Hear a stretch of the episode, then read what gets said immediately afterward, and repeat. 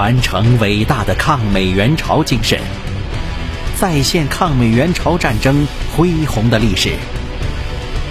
您收听到的是由银针观澜制作播讲的《伟大的抗美援朝战争》。关注银针观澜主页和公众号，闻历史风云，观人世沧桑。第一百三十六集，在美军方面，十一月二十七日，陆战一师第七团抓获了三名志愿军士兵。经过身份甄别，认定这三名战士是志愿军第二十军的。对于美军来说，二十军是一个全新的志愿军的番号。美军得到的口供是。有两个军将要进攻美军的陆战一师，同时志愿军部队将进攻下碣隅里，切断下碣隅里的道路。这对于美军来说绝对是一个可怕的口供，但是口供的可靠性是值得怀疑的，因为如此精确的大兵团作战方案，并不是普通的士兵能够知道的事情。老麦克曾经说过，东方人是很狡猾的。他们的小眼睛里总是透露出一种嘲弄对方的神情，他们喜欢吹嘘自己的强大，以便让对手做噩梦。如果这里真的有中方的两个军，那么按照志愿军的编制，至少应该是八万人之多。如此庞大的兵力调动，该拥有多少车辆和军马？尽管听说中国军队的隐蔽能力很强，可是史密斯在数次侦查中。并没有发现有大兵团接近的痕迹。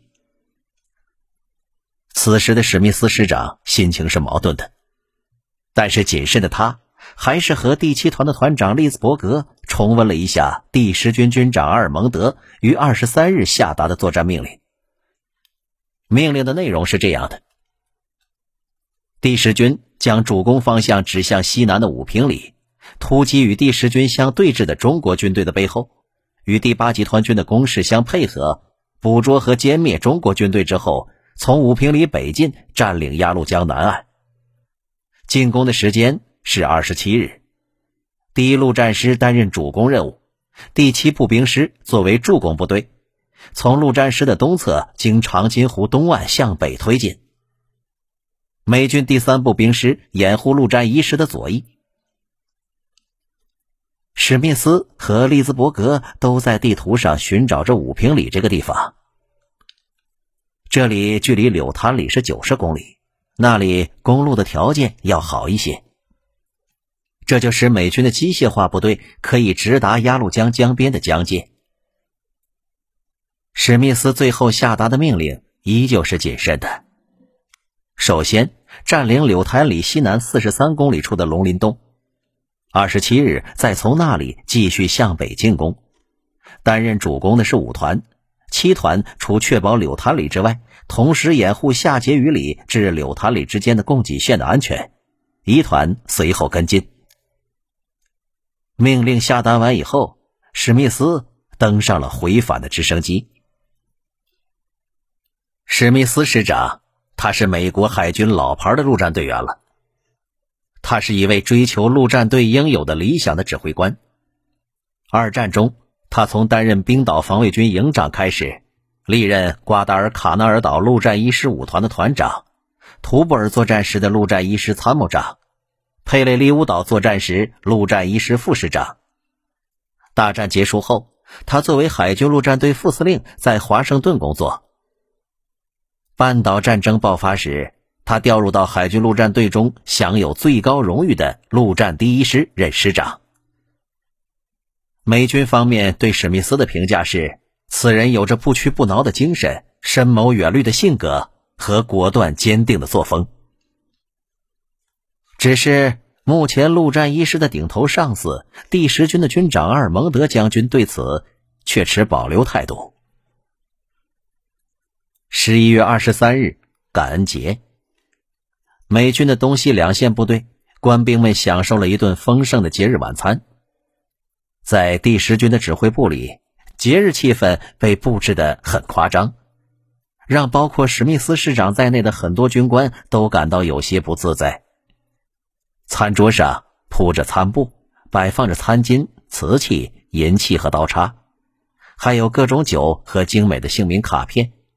这些本应该摆在机关大楼里的东西，眼下却出现在了战场上，这让出席的军官们陷入到了一种匪夷所思的情绪之中。而更让军官们感到奇怪的是，军长阿尔蒙德正在眉飞色舞的和他身边的军官们谈话。他们谈话的内容是，第七师的官兵们以中国的满洲为背景合影留念的情景。很显然，阿尔蒙德的兴奋在于他的部队是整个朝鲜参战美军中离鸭绿江最近的部队。第七师从元山登陆以来进展确实神速。十七团的一支先遣队二十一日进入到鸭绿江边的惠山镇，在那儿，美军的士兵们看到了已经冰封的鸭绿江和对岸的中国村镇。阿尔蒙德将军和所有的美军官兵一样，把到达鸭绿江视为战争结束的象征，所以他决定亲自飞往惠山。尽管第七师师长戴夫巴尔告诉他，士兵中已有十八个人冻掉了双脚。阿尔蒙德非常高兴，他说：“应该立即向麦克阿瑟报告好消息。”而麦克阿瑟的回电是：“告诉巴尔，第七师劳苦功高。第七师二十天前在丽园滩头实施两栖登陆，然后在崎岖陡峭的山地中又前进了两百英里，并数次突破了志愿军的顽强阻击。”阿尔蒙德军长说。这一行动将作为一个出类拔萃的军事业绩被载入到美军的史册中。与阿尔蒙德的乐观相比，第七师师长巴尔有着自己的忧虑。他对史密斯师长说：“他逼着我不顾一切的前进，并没有侧翼的保护。天气是这样的恶劣，我们的补给从来没有超过一天的用量。难道占领鸭绿江边就是结束整个战争了吗？”这真是让人弄不明白。这个根本没有路的地方，咱们还是应该小心点为好。毕竟这里离中国太近了。事实证明，巴尔师长的担心是正确的。他的第七师正在盖马高原的狂风暴雨中，一步步的走进志愿军铺设的陷阱之中，而这一切，阿尔蒙德军长却丝毫没有在意。战争毕竟不是演习，在战场上，史密斯是不会拿战争当游戏的。陆战一师自从加入第十军的东线行动之后，史密斯师长对于阿尔蒙德的命令基本上还是服从的。但是阿尔蒙德对于陆战一师还是很恼火，因为谨慎的史密斯师长并没有冒进，这导致陆战一师推进的速度很缓慢。当陆战一师派出的先遣队报告说前方几乎没有路可走，并且有中国的军队活动痕迹时，阿尔蒙德却依旧命令陆战一师全速前进，而史密斯却坚决拒绝了这个命令。史密斯说：“据说已经出现了三个中国师的情况下，在难以生存的严寒中迅速向柳潭里方向前进是没有必要也没有道理的。”阿尔蒙德对史密斯的反抗忍无可忍，他再次坚决地要求陆战一师立即前进，而且要向北向西分兵两路，以配合西线第八集团军的进攻。面对着上级直接下达的命令，史密斯没有办法了，但是他提出了三个条件：第一，全面警戒补给线；第二，储备补给品；第三。在夏结余里修建简易的机场。史密斯说：“如果这三个条件不具备，那么陆战一师是不可能发起进攻的。”他给出的理由是：一，西线联合国军右翼远在德川，陆战一师的侧翼是完全暴露的；二，陆战一师的补给线起点在兴南港。部队向前推进的越远，后勤补给线被切断的危险也就越大。如果到夏结余里的补给线得不到保障，那么一旦遭受攻击，陆战一师将面临极大的危险。第三，进攻需要大量的后勤物资，没有简易机场，对于陆战一师的进攻这是行不通的。第四，全师的兵力目前处于分散状态，分散的状态是不能发起进攻的，这是最起码的军事常识。就在阿尔蒙德将军命令陆战一师进攻的当天，史密斯师长给自己的部队下达的命令是放慢和停止前进。直到我方与友邻部队会合之后，史密斯师长并不否认陆战一师的作战目标是到达鸭绿江，但是他本人仍非常坚定的认为，一定要确保整个陆战师的安全。史密斯提出的条件让阿尔蒙德将军暴跳如雷。史密斯呢是有气儿没处发，于是。他写信给远在美国本土的海军陆战队司令凯茨将军。